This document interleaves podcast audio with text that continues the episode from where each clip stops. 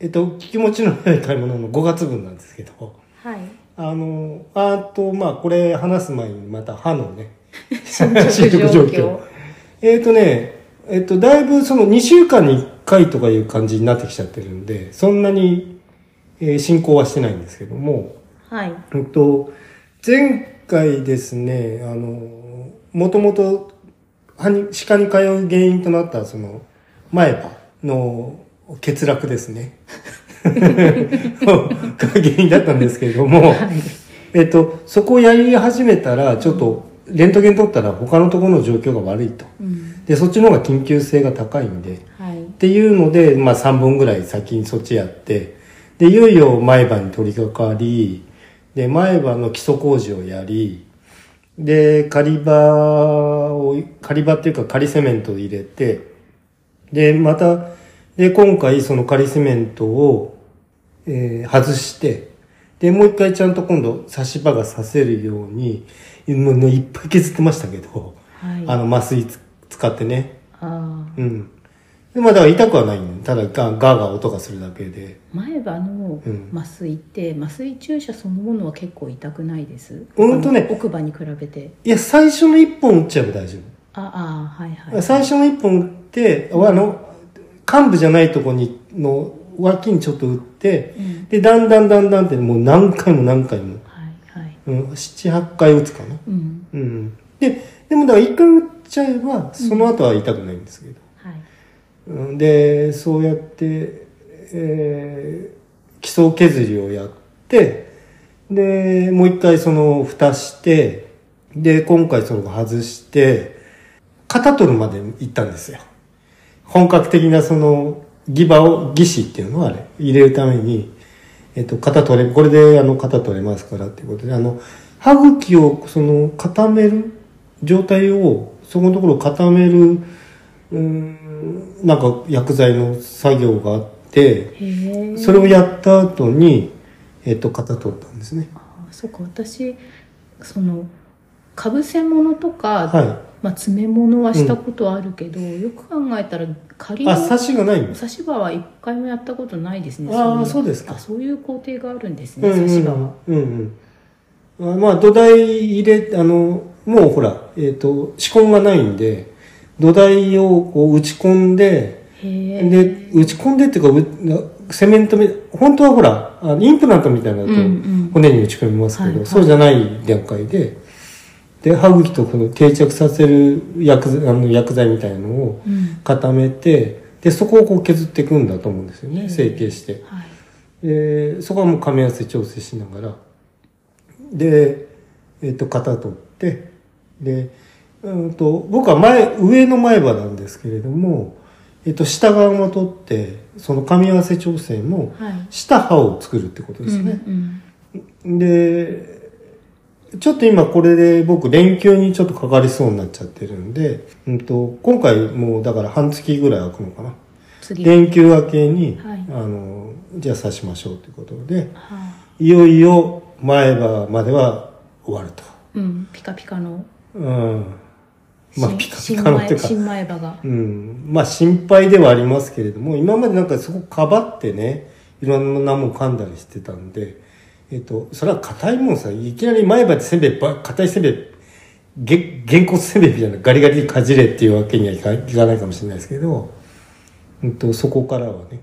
で、だから、えっと、もともとその原因となった、海鮮あんかけ焼きそばのイカです ね。だから出来上がってからその怒りベンジはしたいと思ってるんですけど、は いはいうん、まあそういったことでねあのあー歯はそんな感じなんですよね日高屋でしたっけお好きなのはあ日高屋のうまいんですよあれイカもそう日高屋のにも入ってるあんで日すよ高屋のにもね五目だからはいなんかかいあいあイカぐらい入ってるかなうんうんうんあと、僕よくあの、セブンイレブンの、うんと、片焼きそばあの、かきか焼きそば売ってるんですよ。えっ、とお弁当ですかお弁当れ冷凍冷凍じゃない。お弁当お弁当の方。はい、はいそれもよく買って食べるんで、だから、僕はキムサギには、あの、黒酢と、えっと、洋辛子はい は用意してあるんですけど、いつでも、で、黒酢の方は僕は冷やし中華もよく食べるんで、はい俺あのね、タレがちょっと足らないんですよ。あもっと酸味をそうそうそう。はあれ回して、だから、冷やし中華にも僕からし足しますんで、はい、うん。じゃあその二つは用意してあるんですけどうね。ん、夏の楽しみですねそうですね。僕、ひ冷やし中華はね、冬でも売ってて買って食べちゃう時あるんですあよ冬でね。も売ってたまーにあるんですね。あの、で、えっと、なんていうのちょっとこう、あの、酸味があるとさ、あの、食欲落ちた時に、なんていうのかな。食べやすいこともあって。あそういえばなんかところてんも好きっておあっあ、しとゃこっろてんてもま好しきたですね。はいで、ところてんも俺からし足しますんで。うん、ガツンとうん鼻うに、んうん。あ、その話聞いてなりますけれども。ううんん。だからぜひね、その、ああ、また、海鮮片焼きそばが食べられると。一年ぶりみたいな感じですかねそうですねそのその頃は硬いもんだとね。はいそうそう。結構ね、前は、で、かじる。はいでね、意外とかじる作業って多いんだなと思いましたよ。そうですね、まあ、フルーツ食べるのそうそう、リンゴとかしても前さは。ですよね、うん。それを工夫して、なるべく下の歯に負担がかかるようにとか さ、うんまあ、じいさんの食い方ですね。ああ要するに。はい前歯がなくなっちゃったじいさんの食い方になりますけど。そっかなんかうちの実家の父親も、うん。その前歯がまあカレーで、う。うんん、まあ、なくな、ないものがあるらしくって、うんまあ差し歯なのか何かわかんないけどしてるらしい、うん。でこの間母親と話した時に「えお父さんそうなの?」みたいなことうをん。思ったけど、そうか。なかなかね、前歯ないっていうのはね。で、辛かったのは、あの、ちょっと仮歯入れた時に噛み合わせが合わなくて、あの、ぜなんかこう、口全体噛めなくなっちゃったっていうことがあって、あーいそれは1週間ぐらいかな。うん、あれでね、もう、胃腸の体調がもう一気におかしくなったっていうね。うんうんうん、もうなんかね、もう、あまあ、歯大事です。だからね。そうですね歯は内臓の一部だと思った方がいいです、そうそうそうそう、そう思いますよ。うん、うん。まあ結構僕が聞いてる、ポッドキャストの人も、歯ではやっぱりいろいろ苦労してる人多いんですけどね。うん直し行ったりとか。昔私が小学生くらいの時は、うんそういればのおじいちゃんおばあちゃん結構いて、そうですね。うん、でも今だいぶね部分入れ歯とか,、うんなんかそういう型それくらいで済んでたり、うんあと何でしたっけ8020みたいな数字で、うんうんうん80歳までに20 20本本残すと残しましょうみたいな目標があったり、うん。その虫歯とか特になくても、うん年1回か半年に1回はメンテナンスに来てくださいとか、うんそういう時代になりましたようね、んうんうん。まあ僕はもう歯は、もう経年の、あの、がたたってますんで、はいほ放置が。はいはいもう修復はほぼ難しいですけどね。うんあとはだましだまし行くしかないんですけうど。んまあ一応でも前歯がね、あの入れば。はいえっ、と、前歯かけてるとさ、あの、なんていうの、表情が みすぼらしくなるっていうか さ、そうね思い切って笑えないですうね、んうんうん。まあ僕そんなに歯むき出して笑うっていうか、自然にね、笑ってもその歯は出ない笑い方のタイプですけれども。うんでも私前歯がない状態ってその子供の時の乳歯でうん。抜けた時ぐらの期間しかないからわからないんですけど、うん。例えばうがい一つするにしても口元押さえないとピュって出たりしないのかなとかねくちゅくちゅってあやあ、った時そにれはすぐ慣れますね。大丈夫うんただ、あと、発音ね。ああただ、だからほら、th、ふとかいうのは、あの、多分できなくなると思います。前がないと。だかはいら、ペタッとしたら、うん th になるっていうね。なるほどうん、ね、うんうんということで、まあまあまあ、今度買い物の話ですけどね。はいえーっとね、僕そんなにね、大したもん買ったわけじゃないんですけど、経験としては非常に大きかったというね。はい画板なんです。画板って、えっ、と、絵の、えっ、と、絵画の画に板ですね。はいそれは、うんと、各面を傾斜をつけたいために欲しいなと思ってたわけですよ。はいはいで、えっ、とね、あれは、あそこなんだっけ。あ、東急ハン、あ、今ハンズっていうのかな。うん。全東急ハンズっていうとこに行って、みんな多少売ってたんですよね。はい。で、でもね、い板のボードの方はちょっとちっちゃくて、あの、本当に木でできてるやつね。はい。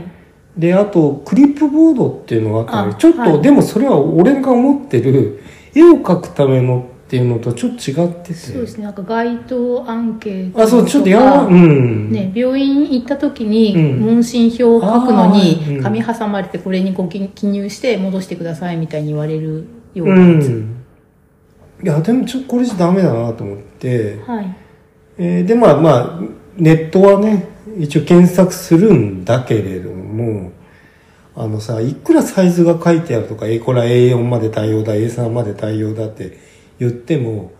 なんだろうさ、不安でさ、はい、実物見ないと。うん、で、そこそこ値段がするものもあるし、まあ、廉価なものもあると。で、あと、傾斜板ですね。あ傾斜がつけたいあの、なんていうの、あれは、製図用の、あはい製図台製図台とか、あと、が今学習机の上に置くためのお子さん用の、もあるみたいなんですよね。はい、で、あの、傾きがこう段階的に変えられてるとか、うん、あと、それが一体になってるあのデスクとかね。はい本当はそれ欲しいですけ本ど当ねの。製図机ですね、うん。で、俺それ見てて、ちょっと思い出したんですけれども、えっと、僕のあの、父のお姉さんの旦那さんですね。義理の義理のおじさんおじさんが、うんと、一級建築士だったんですよね。はいはいすごいで、その、杉並に一軒家があって、離れがあって、そこが仕事部屋になってたんですけど、そこにこう、すすっげえ製図台が置いてあったんですよ。はい、それし僕小学生の頃ですけど、見たのね。うん、 ああ、だからこういう仕事して、なんかかっこいいなってのが、あのほら、なんていうのあれ別にマシーンじゃないんだけどさ、そのコックピット感っていうかさ、ありますねはいありますよね。はい何やってんだか分かんないで、あの、なんていうの、こう、あの、あれ、青い紙、青い線青焼きか青焼き青焼きの図面ですねのみたいなの置いてあってさ、おこれかっこいい。だからね、俺あのさ、弟子入りしてさ、うん教えてもらえばよかったんだな本当そうす。ですね今考えたらさ、はい俺さ、その頃勉強できたんで、多分その、その頃に仕込んでもらえば、うん目指せたんじゃないかなとか言って思ったりしてさ。巻貝建築事務所、うんその場合、そうそうそうそう。はいやればよかったなとかちょちょっとそういうことも思ったりとかその製図台を見てねはいうんでだからああまあそんで えっとちょっとえっとね画材がいっぱい置いて画材っていうのはあの絵を描く用の筆とか、はいえっとイーゼルとか、うんそういうものがいっぱいおお割と置いてある、えっと郊外の、えっとホームセンタはいはいーに行って見たらねやっぱりね置いてないんですよそう我慢キャンバスとか、うんイーゼルはうん、あるんだあけど。るし、んなんだったらトレース台うのんちっちゃいやつもあるけど、うん。画で板ね、はいえっ、と、画板って言って検索したときに、あのね、実店舗に置いてあるところは少ないですよっていう情報は、皆さん、なんか多くの人が書いてたんですよ。はいえっと、だから画材屋さんに行ったからといっても置いてあるとは限らないと、その、製図の、えっと、画板自体は。うんで、あと、なんだ、えーそういう情報があって、で、だからもう、ちょっとお店ではちょっとやっぱ無理なのかなとか言って思って、で、最終的にそのとこ行ってみて、やっぱなくて、はいなんかあれって小学生がうん写生大会、写生会の時に持ってその紙が1枚は大きい紙ままま入るそうですねポケットがついてて、うん。でそれをあの書くときはそのクリップがある側にやって、うん。それでこう首から紐でうんいい感じに傾けそう、て、膝にね。ね、部屋に置いて座って書くっていうやつは、うん。学習用品っていうか学校の出入りの業者さんが学校に納入する感じで、うん。大人になってあれを1枚どっかで買おうって思ったらやっぱなかなかないんですねきっそう。とはいところがですね、はいところがもうなくて、うんさあ帰ろうかなって思ったら、うんと、子供文具はいはいやなっんか、ぱりはいえっと、一連、一連、一列だけ置いてあるとこがあって、はいそこになんとあったんですよ。もう、俺が欲しい感じのものが。はいそれはなんとね、あの、画板ではなくて、一般的にあの、探検ボードっていうのかなはい野外学習みたいので、うんえっと、紙挟んでメモしたりとか、うんと、えっと、それね、あの、これなんていうのメッシュめえマス目がさ、あはい1センチ単位の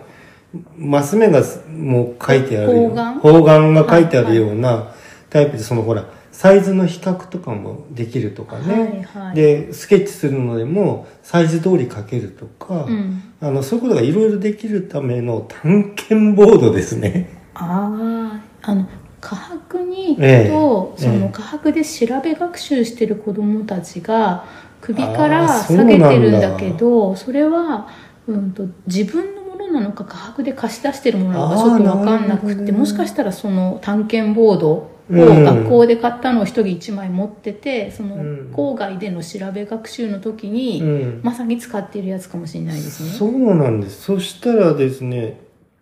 まあ大体これ、まあ僕は思った通りまで、その、うんと、バンの強度はいも、うんと、硬すぎず柔らかすぎず。はいはい、上に紙を乗せえてえ書くときに筆圧がかかっていい感じに滑らずに、かといって台その盤に跡が残るようなこともなくって、うんはい、で、大体僕が描いてる絵っていうのは、うんと、大きくても、えっと、コピー紙の A4 ぐらい。はい、じゃあ A4 をその挟んで周りにちょっとの板がまだそう余ってる余ってて、その、はいあの、メモリも見えると。はいはいで、で、裏側に、えっと、まあ、筆記具入れるのと、えっと、もうちょっとなんかこう、他のもの入れる。はいあの、袋みたいのもあついてポて、ケットはいポケットがついてて、まあ、それ邪魔になるかって言ったら、それは絵描くのには邪魔になると思いますけど、まあ、首からかけて描く分には全然問題ないし。いるから首からかけて、まあ、あの置くとうん傾斜も、まあ、ある程度コントロールできるそうです。はいそんで、あの、物入れなければ、別にそれをこう、何かに立てかけて、うんえ斜めにしても、別に邪魔になるものではない。はいはいで、平面に置いても、そんなガタガタするわけではない。へうん。で、それがですね、えっと、株式会社、えっと、株式会社、レイメイ藤井ですね。ーはいレイメイ藤井っていう会社の 探検ボードですね。はいはいなんか結構これなんかメジャーなのかなどうなんでしょうはいでもなんかそれを下げてる子供はその博物館とかでよく見ますよね、うん。で、なんかちょっと多少カラーバリエーションもあって。はい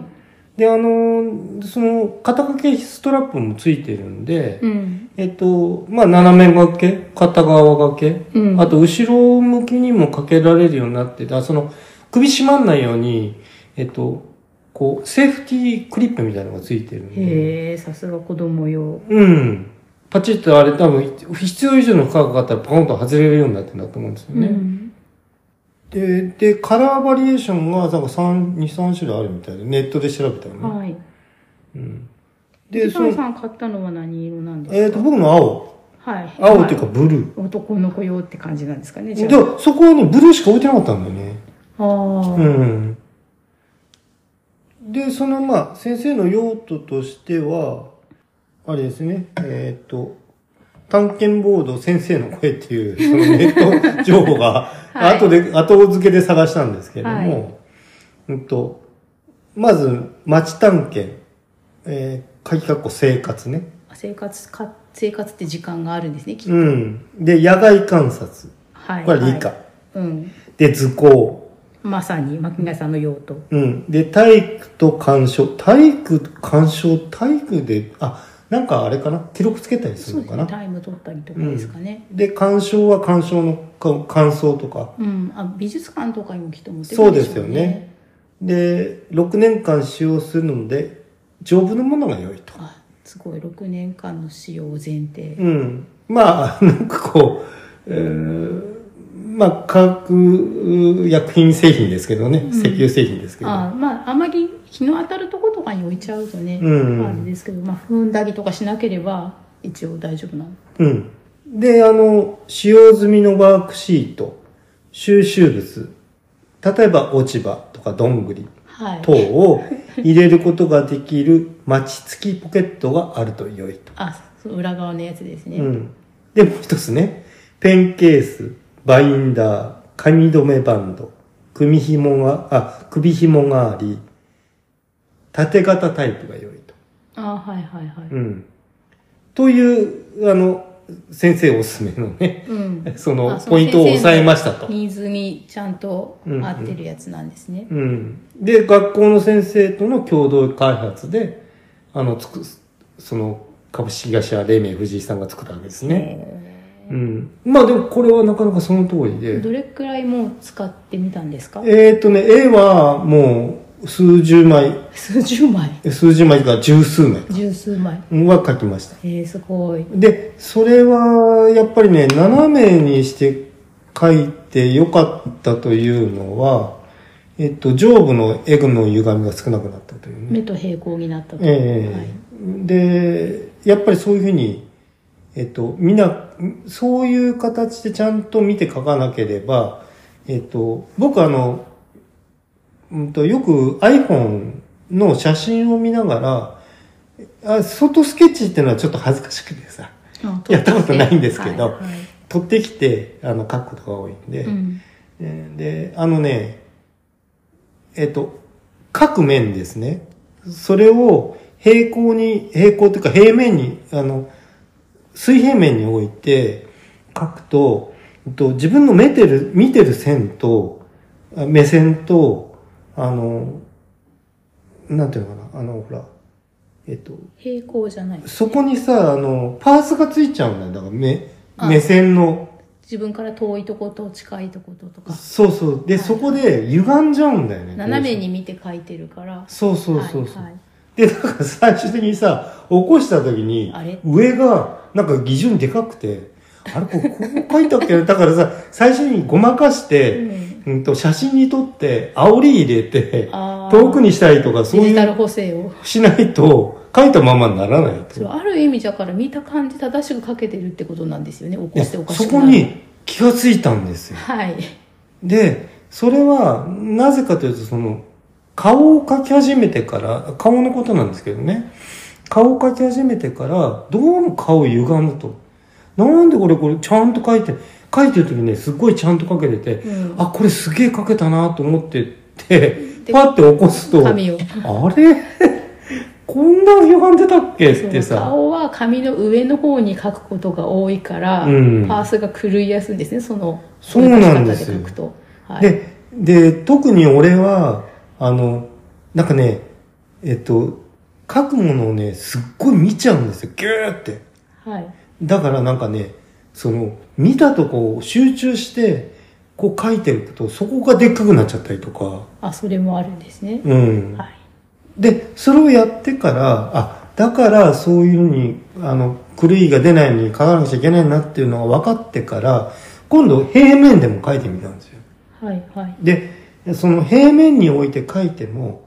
大丈夫なやり方っていうのが分かって、はいそれは、えっ、とね、書いてる途中で、一旦こう、すごい離れてみるんですよ。はい集中ししないで、おーって見て、引いてみて、うん。で、あ、ここちょっと狂ってるなっていうとこを、シャシャシャシャっとこう、直すこう、線を入れて、はいで、で、直ってもう一回集中して書けば、うんあの、そんな狂った絵にならないっていうのが分かったんで、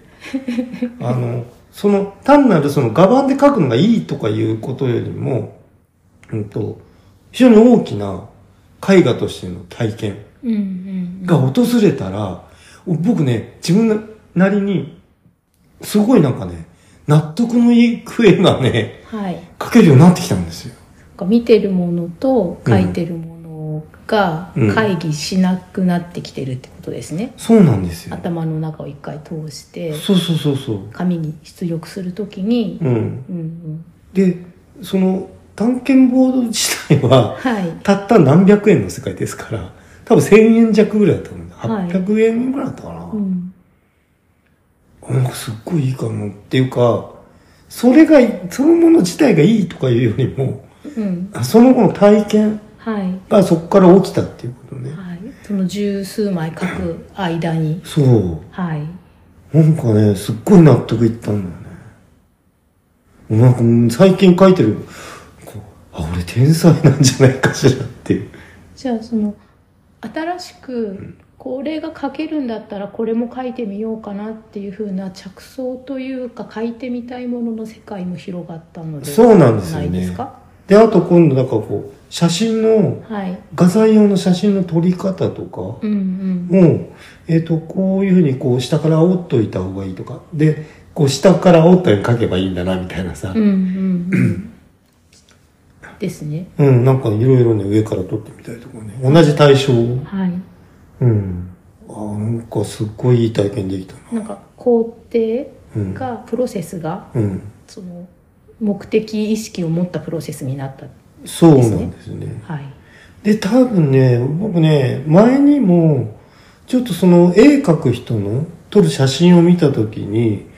あ、あこの人やっぱ絵描く人なんだなっていう思う 写真を見たことがあって、そこの違いがね、何なのかっていうのはね、わかんなかったんですよ。違うなとは、違ってる、普通の写真じゃないっていうのはわかるんだけど、そこは何が違うのかっていうのはわかんなかったんですけれども、あ、なるほど、そういうことかと。で、あと、例えば、うんと、余白はいくらでもつけられるんで、あの、なんていうの、もうちょっとこう、そこからこう、大きくい、ひ広い画角取っといた方がいいとかさ、あの広めに。はいうん。とかなんかすっごい思って、だから、ついさ、集中して、 あの、撮っちゃったりするわけよね。うんそうすると余白ができないという。そうですねだから、まあ、私も、うんあのうんまあ、35ミリフィルムはいはの時から、うんまあ、写真は撮っていてい。、うん。うんまあ、自分でその焼いたり、うん。切ったりうん。はしないから、うそのん。うんフレームにちょうどいい感じでもうトリミングが必要ないないように状態でうん映ってることがまあ良かったわけなんだけど、うんその後デジタルの時代になって、ああ、トリミングの時代になって、ね、でそれで自分で画面の中でそのフォトショップとかそういうのを使って、えートリミングができるようになったので、うん、ままあちょっと日よってというか広めに撮っといて、あそうですようんね。まあいらないとこは後で切るとか、うん。うんまあ、それでもやっぱりそのスマホの画面とかで撮ると、うんうんうんその画面に映ってる状態がいいっていうものを撮りたいっていうあそう意ですね識があるから、うんそうするとその、あ決めて撮りたくなるけどうね。ん、お皿とかがちょっと断ち切れてる、うんうんうん断ち切りの状態で撮っちゃうから、うん。それを資料写真にしようとすると今度お皿の全部外側まで映ってる方がいいわけで、うんだか、らあの自分がスマホの画面に映る、うん。見え方でいい風にもう断ち切れてる写真は撮るけどその他に資料用に引いて、うん。無味乾燥に全う部ん前景が写ってる写真もまあ撮るみたいあなは感いじはいにあ、僕あの、えっ、と、これは鳥肌さんの了承の上で、鳥肌さんのお料理の写真を元に、絵描いたりしてたんですけれども、これ前景ありませんかってお願いしたことあり言まわすよね。れたんであのカレーの写真ですよね、ええはいはいいやあの、切れてると、俺さらに切れたように描くしかなくなっちゃうんで。そうなんですよねだから結局外側をうん付け出せないので自分では、そうそうそうそう。まあ想像で加えてもいいんだけど、例えば楕円ならう、ん楕円の先書いてもいいんだけど、うんでもちょっとそこ嘘っぽくなっちゃうんで、うだかん、ら何本かお願いしたこと、おお願いしたまま書いてないものはありますけどね。うん、まあそれはそれでね、あいずれ書くとして。いやまあいつど 何でも、うんうん、はい、まあそういったことでなんかこう、単なるなんかちょっとした買い物で、そう1000円くらいで、ええその、まあ、それはまあ、えっ、と、いろいろ試行錯誤した結果だからっていうこともありますけどね。失敗が、で失敗を恐れてはいけませんよ、だから。うんうんうん、もう、ほんとね、山ほど絵捨てますんで。はい、うん。まあね、もう今は紙くらいしか買うものがないかなってこの間おうんうんっしゃってたばっかりだったけど、うんまあ我慢でまあだからいよいよだからその、えっ、と、製図台は欲しい、傾斜台は欲しいですけどね。はいはいうん。それはあのほら、あの、机にちょんと置けばできるようなやつなんで。あそうです机にその何コックピットのやつではなくて、うん、ああ、そう、設置じゃなくて。うんはハンディだというか、うんそれでもやっぱり A3 か A2 くらいですよね、うん製図用のやつって、うんあれってあの製図用のやつは私その前職で造園屋さんにいた頃に、うんお庭とかの設計ああ、必要ですもんもあね、ったし設計が。まあ、あと自分たちで大きなその大規模なものは設計しないにしても、うん図面がやってくるので、うんあの A1 とか結構大きな図面うんをうん。ペタって1枚で置ける製図台は何個かあったんですよ、仕ああ、事場なるに。ほであれ製図台のなんかすごいのはあれ磁石がくっつくようになってて、ど。うん。でそれでそのセロテープみたいなのあでマグネットで貼らピッとなくてもマグネットで四隅止止めめたたりりとかできるあのがホワイトボードみたいなねホ。ワイトボードもそうでね磁石がつくものはあるし、うんうんうん、であともねどんどん平行線書いていけるって当たり前だけどあの平行線羨ましいよね。 うん、俺すぐ歪むんですよ。平行線と垂直線が、うんあの2本だからそうそうそうそうレールがあってその他に、えー、と90度になってる、あのえっ、と L 字はいになってるやつを、あのグリグリがついててその90度を好きなようにこう回転させて好きな角度で、うんそのえっ、と平行垂直の他に、うん好きな角度線も動かしていけるみたいな3つくらいついてますよね。そはい、う。あそのね、俺垂直線と平行線のそのマスみたいなの必要なのってさ、僕あのー仕事でね、えっ、と、型紙を、えっ、と、布地に絵描い、絵っていうか書いて、はいはいそこに合わせて、なんかこう作業するっていうことがあって、はいこうもういちいち垂直とさ、ああーれからめんどくせえな、これって、なんか最初から書いてある布売ってませんかねとかさ。ああ、うん。ねあるとは思いますけどうね、ん探せば。そうですね、うん。そうそう、それはすごい思ってたんで、はいやっぱりなんか、あるんだなーとか言って思って。で、最終的にさ、なんか、